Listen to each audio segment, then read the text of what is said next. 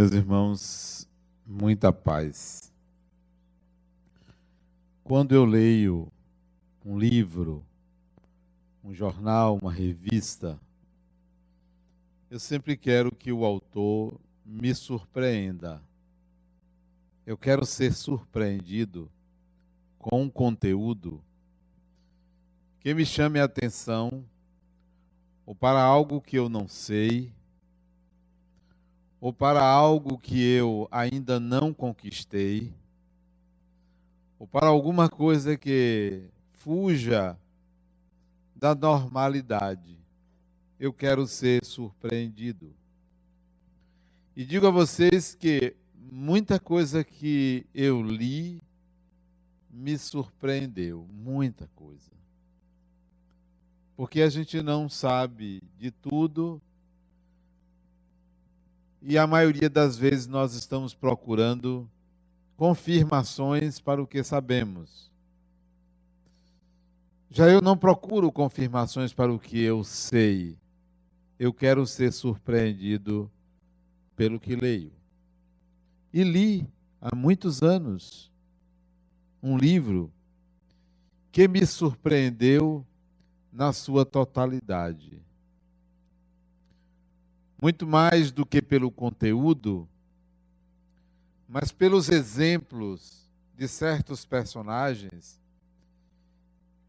que me fizeram mudar propostas de convivência, que me fizeram mudar a maneira como eu lidava com familiares. Um livro que eu aconselho vocês a lerem. Lerem com calma, sem pressa, porque ele serve de motivação e alicia em você imagens. Eu gosto de livros que faz com que a minha mente veja imagens. Livros que me fazem pensar, às vezes são bons, mas muito melhores são aqueles que plasmam na minha mente imagens, porque imagens, elas são ricas em conteúdo e pensamentos e ideias são focais, são simplistas e as imagens abrem a mente para muitas percepções. Então, este abriu minha mente para muitas imagens. O livro foi escrito pelo Espírito Emmanuel, Psicografia de Chico Xavier, cujo título são dois personagens, Paulo e Estevão. Este livro me surpreendeu pelo inusitado de um personagem, a mim desconhecido à época, mas cuja personalidade eu achei de uma leveza, leveza é o termo, e não elevação, leveza inigualável. Inigualável. A partir dali, eu passei a perseguir uma personalidade leve. Leve como a personalidade dele. E essa palavra está longe de significar força de gravidade. A palavra leveza aí é aplicada dentro do conceito de capacidade de entrar em contato com uma situação complexa e torná-la simples, sem ser racional nem simplista. A personalidade de Estevão, eu diria, modelou, modelou um caminho que eu procuraria trilhar dali para frente.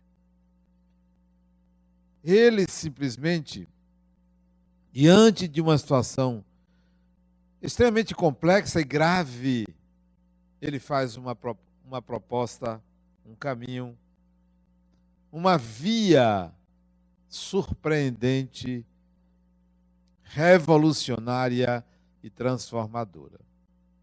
O pai dele era dono de pequenas terras na Judéia. Terras que foram confiscadas pelos romanos. E este pai, para se vingar daquele que usurpou suas terras, retirou seu direito, já que ele vivia do sustento daquela terra, tinha dois filhos, Abigail e Gesiel, que era o nome de Estevão. Tinha esses dois filhos, que eram filhos queridos dele, e ele vivia daquelas pequenas terras, uma espécie de sítio, de chácara. Ele, para se vingar do usurpador, foi nas terras vizinhas às dele, cuja propriedade era do seu algoz, e foi lá e tocou fogo. E tocou fogo. Tocou fogo e voltou para as terras dele. Sendo descoberto o incêndio, os empregados desse algoz dele, vai em busca do culpado. E Gesiel, ou Estevão, sabia ou soube que fora o pai dele que fez isso. Fora o pai dele. Algo que ele não concordava. Quantas vezes você está diante da atitude de alguém da sua família que você não concorda, que você não admite? que você critica, que você reage àquela atitude daquela pessoa. Pois bem, ele, depois que foi descoberto que foi o pai dele, quando o pai dele ia ser preso, ele estava junto. Ele disse: Não, não foi meu pai, foi eu. Ele assumiu a responsabilidade do ato porque não queria que o pai dele, idoso, fosse preso e sofresse. Não queria. Ele tenta blindar o pai dele. O que é que a autoridade fez? Condenou os dois. Um porque era de fato culpado, o outro porque quis assumir a culpa por algo que não fez condenou o pai dele a chibatadas até a morte, e ele viu o pai morrer na frente dele, e condenou ele à escravidão. Tornou-se escravo e foi levado para ser remador no navio de guerra. Remador, um escravo judeu.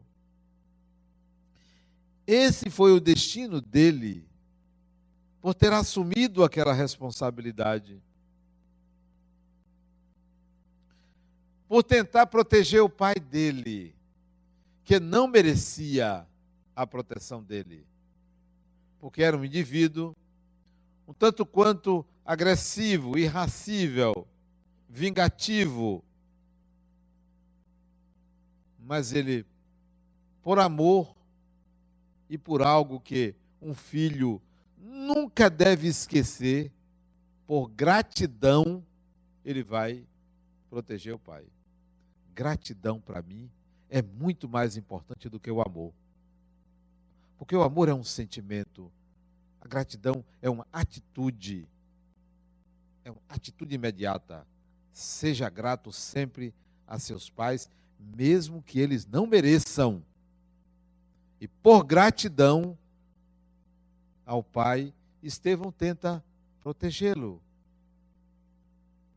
E pelo ato cometido pelo pai dele, recebe chibatadas e morre porque era um velho, um idoso, não aguentou.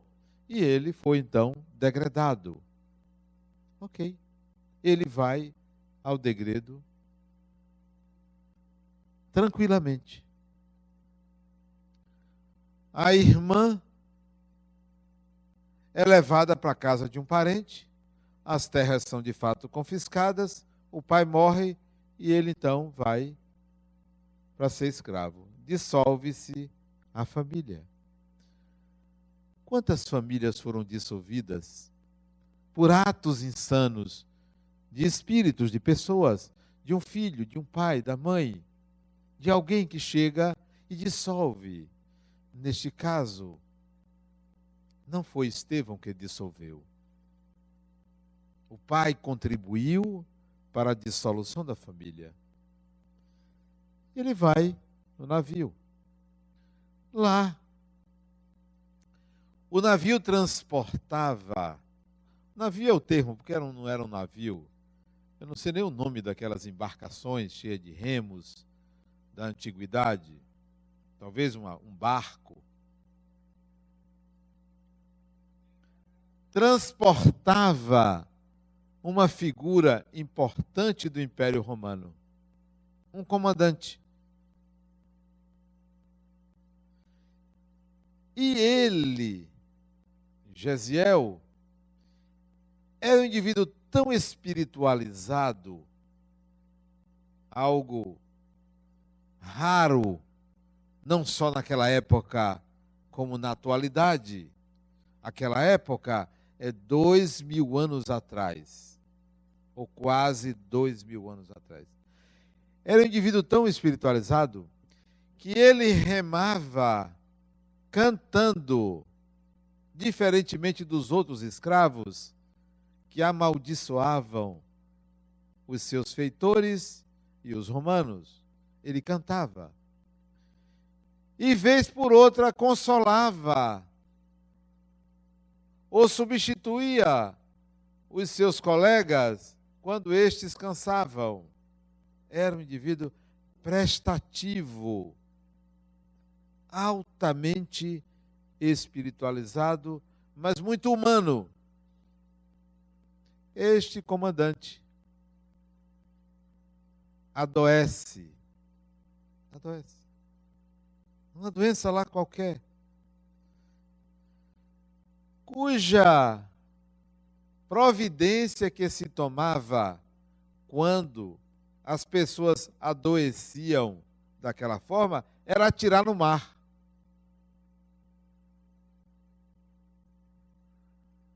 Estevão, Gesiel, foi chamado para curá-lo, porque ele já tinha feito isso com companheiros dele que tinham a mesma doença, ele curava. Ele orava. Ele colocava a mão sobre a doença da pessoa e a pessoa ficava boa. Então isso se espalhou no pequeno navio e quando esse comandante adoeceu, ele foi chamado. E lá, ele orava. Resultado: o indivíduo ficou curado e ele adoeceu. Ele pegou a doença. Não tenha medo quando, diante da doença de alguém, você for tentar ajudar. Eu me lembro há muitos anos atrás, adolescente, ia para o leprosário e ficava com receio de ser contagiado. Mas os espíritos me diziam: abrace. Você não é melhor do que nenhum deles. Abrace. Ali eu aprendi a abraçar as pessoas. Não importa se você tem uma doença, ela é sua porque a minha não depende de você. A minha é minha. Anda comigo. Estevão pega a doença. O comandante não foi jogado ao mar, porque era o comandante. Ele seria jogado ao mar. Mas o comandante, em gratidão, em gratidão a ele por ter sido curado um escravo, disse a ele: Eu vou lhe soltar numa praia, mas não conte a ninguém. Para todos você morreu. E ele então é abandonado numa das praias da Judéia. É largado lá. E Anal vai embora. E ele fica ali naquela praia, doente, cansado, à beira da morte, quando aparece um indivíduo e socorre ele. Leva-o para onde? Para onde viviam os apóstolos de Jesus que ficaram? Tiago, João, Mateus e outros. E lá ele é curado. Curado. Era o ano 1, ou o ano 34, aliás. Um ano depois da crucificação, um ano depois da morte de Jesus. Ele então entra em contato com os apóstolos e ouve falar que o Messias já tinha vindo. E ele ficou emocionado, chora de lágrimas caírem, porque ele dizia: Poxa, mas eu ansiava por conhecê-lo. E é contado a ele o que aconteceu com Jesus. É dito a ele. E ele chorava. Só por imaginar a crucificação. Só por imaginar. Chorava era de uma sensibilidade enorme. E ali ele começa a pregar dentro da casa do caminho. É aí onde ele recebe o nome de Estevão.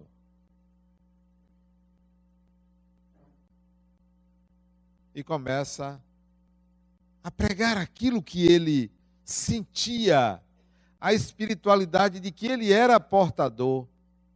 E as pregações dele são ecoavam ou ecoaram em toda a Judéia. Quem era esse jovem pregador depois de Jesus? Quem era? Como falava bonito, como falava com tanta propriedade. Comparava a mensagem de Jesus à mensagem de Moisés mostrando a excelência da mensagem de Jesus. Ele dizia assim: a mensagem de Moisés é a porta, a de Jesus, a chave. A chave. Não era a porta que abria a consciência humana para a percepção de Deus. E Jesus era a chave que descerrava o coração humano para o outro. Ele então começou a incomodar, a incomodar os judeus, a incomodar o sinédrio, isto é, a autoridade judaica. Por essas comparações que ele fazia, porque para a autoridade judaica, ele estava colocando Jesus acima de Moisés. E de fato estava. E de fato estava. E aí apareceu alguém que resolveu persegui-lo, porque tinha interesses políticos, religiosos. Um jovem, também pregador, de nome Saulo, que queria ascender à condição de sacerdote, toma para si a defesa do judaísmo e vai conhecer esse tal de Estevão e ouviu o que ele falava. Não queria participar daquelas reuniões dos cristãos, foi disfarçado com um capuz, fica lá no fundo para assistir a pregação de Estevão. E Estevão dá um banho de interpretação da mensagem de Jesus. Vale a pena vocês lerem para ver que pureza, que leveza, com que propriedade ele fala da mensagem de Jesus. Inigualável. Eu nunca vi algo igual. E curava as pessoas. Era como se Jesus tivesse voltado na pele daquele judeu. Como se Jesus tivesse voltado. Incomodou Saulo, e Saulo então intenta, ou tenta, intenta prendê-lo. E consegue a autorização do Sinédrio para prendê-lo. E mais do que isso, apedrejá-lo. Porque consegue a condenação dele à morte. Consegue a condenação dele à morte. Chama os representantes das várias sinagogas para cada um atirar uma pedra. E sendo ele o primeiro a atirar a pedra. E Estevão é preso numa num tronco de madeira para ser apedrejado. E começa o apedrejamento. Mas o surpreendente do comportamento dele vem em seguida. Por isso que eu estou contando. Em paralelo a isto, olha que ele passou a ser conhecido como Estevão, não como Jaziel, que era o nome dele. Como Estevão, como Estevão. A irmã Abigail vai para uma casa de parente e se enamora de um homem. Difícil ver uma mulher que não queira ser namorada de um homem, né? Não seria Abigail que ficaria para trás. Arranja logo dela.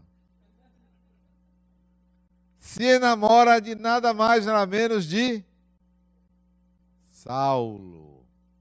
Sem saber que ele, Saulo, seu noivo, a essa altura já noiva, ia casar, era o perseguidor do seu irmão, que ela não sabia que era irmão dela. Às vezes, até quando ele, Saulo, falava para ela desse pregador Estevão, ela defendia Estevão sem saber que era o irmão dela, porque Abigail também era cristã. Já tinha se convertido ao cristianismo. E ele convida ela, Saulo convida a noiva, para assistir o apedrejamento. Para assistir. Eu estou contando isso, mas isso é o início do livro. É o início. Começa com essa história, porque a saga vem depois. Olha o que acontece. Para vocês não pensarem que eu estou contando o final da história. Isso é o início. É logo os primeiros capítulos. Logo os primeiros. Porque eu também gosto de contar o final dos filmes. Não, vocês estão dando risada, mas é uma arte você. Eu já assisti vários filmes que começam pelo fim. Sim, que começa contando o final da história. Quem morre, quem casa, e você fica curioso, curiosa em saber como aquilo se deu. A curiosidade não é o final, é o começo, é o começo de tudo. Pois bem, ele convida Abigail para assistir o apedrejamento desse Estevão, execrado por ele, detestado por ele. Ele começa o apedrejamento, os outros seguem, e aí vem toda uma cena triste, uma cena grave, difícil de ser para mim quando lia, difícil de ser aceita como um ato humano, civilizado, uma barbárie, o apedrejamento de Estevão. Conta-se que Chico Xavier psicografou esse livro nos porões de uma residência, da sede de uma fazenda, nos porões da fazenda modelo. Que o chefe dele saía do escritório, iam para esta fazenda. Chico Xavier entrava no porão da fazenda e ali, sozinho no porão, fotografava. E na porta de entrada da salinha do porão, onde ele psicografava, dizem que Emmanuel atraía um sapo para ficar na porta. Um sapo. Sabe para quê? Dizem que ele projetava na psicosfera do lugar aquele sapo assustador que fazia com que vários espíritos dali se afastassem para o médium conseguir se concentrar e captar as imagens com fidedignidade.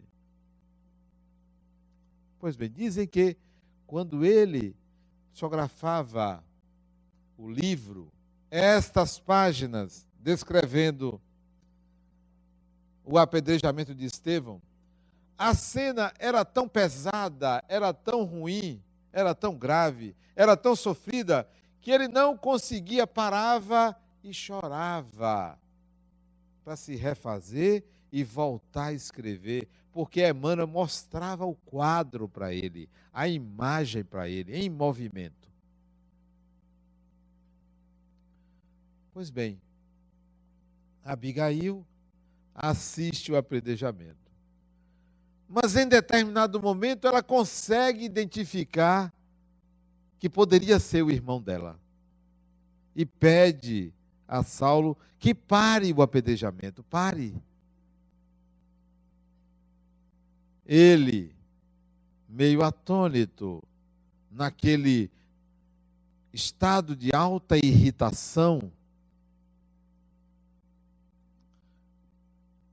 atende a noiva e para o apedrejamento no meio, mas Estevão já estava nos estertores, já quase desencarnando.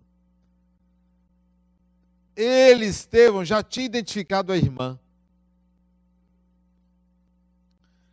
Ele é retirado dali, colocado numa pequena sala, onde vai ele, Saulo, Abigail, a noiva, e Estevão. E ela, chorando, reconhece o irmão à beira da morte. E o irmão pergunta à beira da morte: Abigail, com quem eu te deixarei? Com quem eu te deixarei? Porque ele sabia que ele estava desencarnando. E ela diz para ele, chorando: este é Saulo, meu noivo. Sabe o que, que ele diz? Aí que vem o surpreendente, o diferente. Da mesma forma que ele, ele acolhe o pai, assume o controle da situação em prejuízo próprio. Sabe o que, ele diz para a irmã naquele momento? Alguém lembra? Ele diz assim: Minha irmã, Saulo é bom e saberá cuidar de você. Ante o algoz dele, ele reconhecia a bondade do outro. Isso é leveza isso destruía o ódio de Saulo contra ele. Isso é fulminante por ser verdadeiro. Porque o que menos importava a Estevão era uma reação contra o seu algoz. Porque ele reconhecia as qualidades daquele indivíduo. Isso se chama novamente gratidão seja grato a Deus, seja grato à vida, seja grato às pessoas. Gratidão. Reconhecimento do valor do outro. Leveza diante de uma situação grave. Ele desencarna ali. Acontece a ruptura da relação de Saulo com Abigail, porque se tornou insustentável para Saulo, que não aguentou saber que a noiva dele era irmã daquele homem, demonstrando a pequenez dele. A pequenez. Não suportou isto. E ali rompe. Abigail adoece, vem a desencarnar. Naquele tempo, o tempo de vida era muito curto, as pessoas viviam pouco. Vem a desencarnar, aumentando a raiva, o ódio de Saulo contra Estevão e os cristãos. Resolve perseguir os cristãos. Prender, mandar matar, porque isso era do temperamento dele, era do caráter dele. Era um indivíduo irracível, aparentemente justo, mas que justiça é essa que você mata porque não concorda com as ideias? Isso é primitivo. Ora, você não concorda com as ideias, mas respeite a pessoa. Eu posso não concordar com suas ideias, mas podemos andar lado a lado. Não transfira para a pessoa o contraditório, a não concordância. Eu não concordo com você, mas não significa que eu não goste de você. As pessoas confundem ideias com sentimentos. Pois bem, ele sai em perseguição. Mas era uma forma tão destruidora que ele se encontrava, era uma máquina mortífera para usar o título de um filme, de um seriado, uma máquina mortífera. Quantas pessoas são máquinas mortíferas? Saem destruindo, destruindo, não constroem. Qual é o seu papel num lar? Qual é o seu papel? É destruidor? É desequilibrador? Tem pessoas que são artistas em desequilibrar. Não conseguem trazer uma palavra de equilíbrio, construtiva, adequada, conciliadora. Tem uma língua mordaz, ferina. Para que você carrega com você o que você pensa dos outros? É seu patrimônio. É seu patrimônio. Saulo estava nesta condição, máquina mortífera. Quando você contraria a natureza, a natureza se volta contra você. Sempre é assim. Sempre é assim. Se você rema contra, a vida vem e lhe derruba.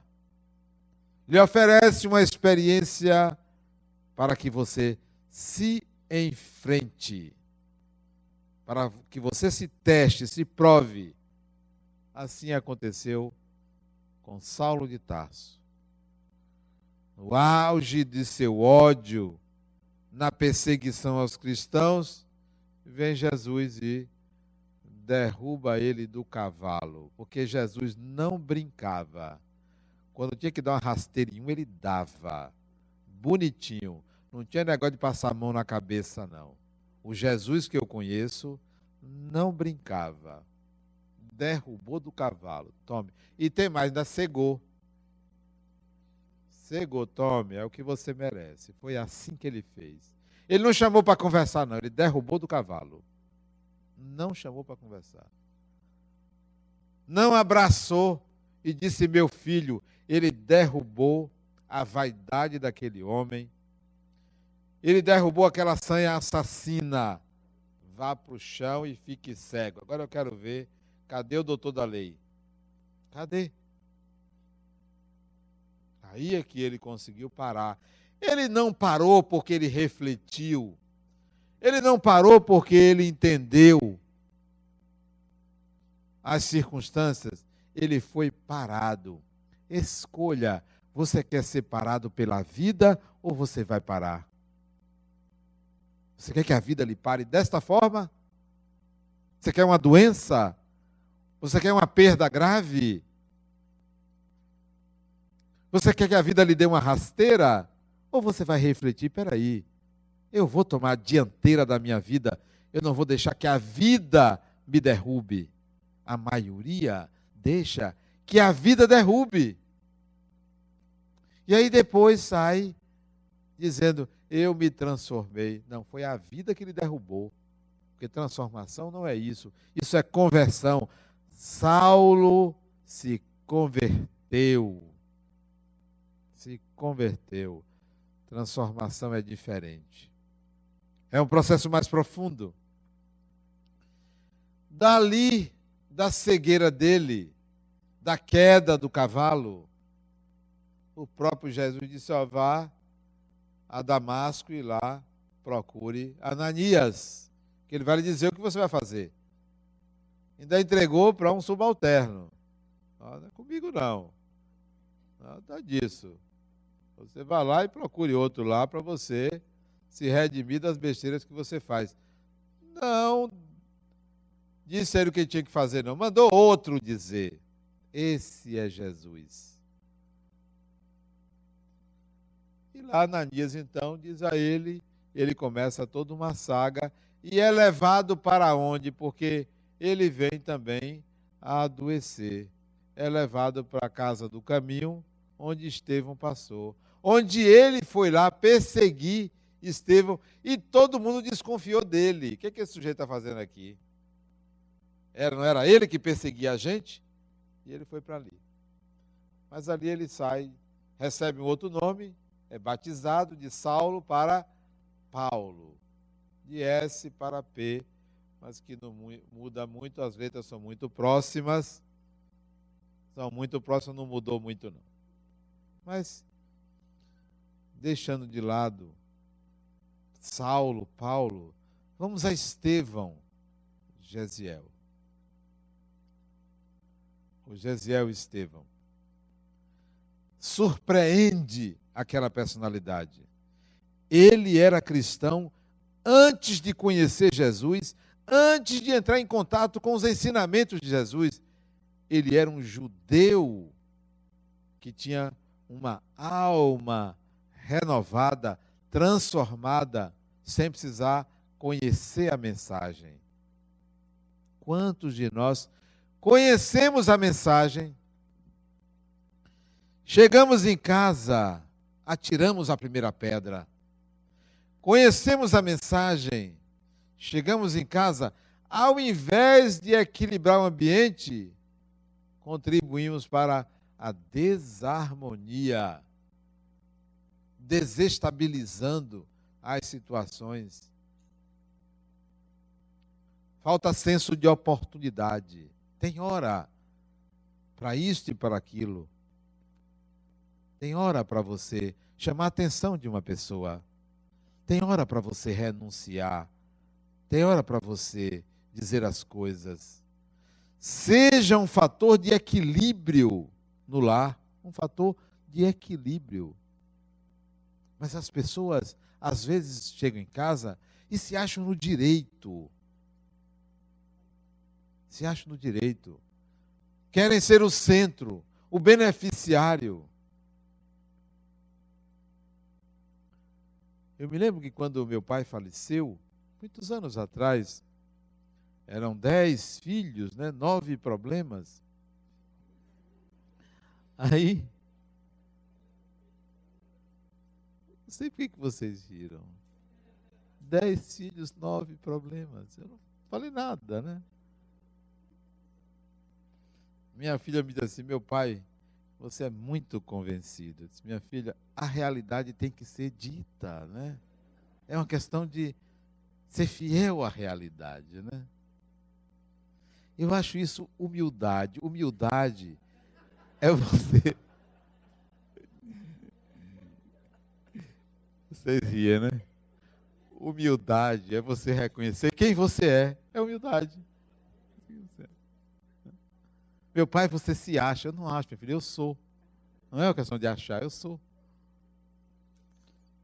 Eu me lembro também de minha mãe que dizia assim: meu filho, você é bonito, mas não se esqueça, eu sou sua mãe. Era assim que ela falava, né? Se eu não me achar, quem vai me achar? Então, aquele indivíduo fazia diferente. Quantos estão em casa para desequilibrar? Quando meu pai faleceu, uma das irmãs disse: o caixão ainda estava baixando a sepultura, eu quero minha parte logo. Disse para que veio. Disse para que veio. Foi nomeada inventariante minha irmã mais velha. E na primeira reunião ela disse: Eu não quero este lugar. Este lugar eu quero passar para ele, passando para mim. Eu disse: Eu só aceito se todos concordarem. Todos concordaram. A primeira coisa que eu fiz é avaliamos os bens, coube X para cada um, e eu disse: o seu eu vou dar em primeiro lugar. Sabe por quê? Eu vou comprar o seu. Eu quero lhe dar em dinheiro. Hoje, a preços de hoje, seria 500 reais. Eu vou lhe dar em dinheiro. Era uma casinha dividida para 10, tinha dívidas, quase não sobrava nada. E ela reclamava: Eu lhe dou e dei, tome. Pronto, até logo. Qual é o seu papel dentro de casa? Equilibre, harmonize. Quantos espíritos reencarnam não têm direito a uma família? Porque não souberam garantir, estruturar, manter uma família. Quantos reencarnam não conseguem ter filhos? Porque não souberam nutrir, manter. O momento é esse agora. O que você faz da família que você tem? Harmonize, equilibre, garanta um futuro. Não se perca em vaidades e orgulho. Não se perca. Não transforme a família, o lugar onde você vive, num palco de guerra. Não dispute. Abdique abdique. Sabe por quê? É importante abdicar. Tudo que de fato for seu, se alguém lhe retirar, se você perder, a vida lhe devolve. Volta para você. Volta por vias as mais diferentes, mas volta a você. Retorna não retorna por uma causalidade. Não é uma questão de causalidade. Retorna porque as coisas não nos pertencem. Porque não somos donos de nada. Nós somos usuários, administradores da matéria. Então, isso continuará à nossa disposição. Então, veja qual é o seu papel na família que ele compete. Não seja mais um que grita, não seja mais um que reivindica egoisticamente para si. Egoisticamente. Na dúvida, dê. Na dúvida, dê. Volta para você. Vem de outra forma. Você nem imagina, olha a vida lhe oferecendo algo. E eu não estou falando só de dinheiro, até de dinheiro, até de bens materiais. Até de bens materiais. Mas é principalmente de respeito. A vida lhe devolve o respeito que você acha que tem quando alguém lhe tira. A vida lhe devolve a honra.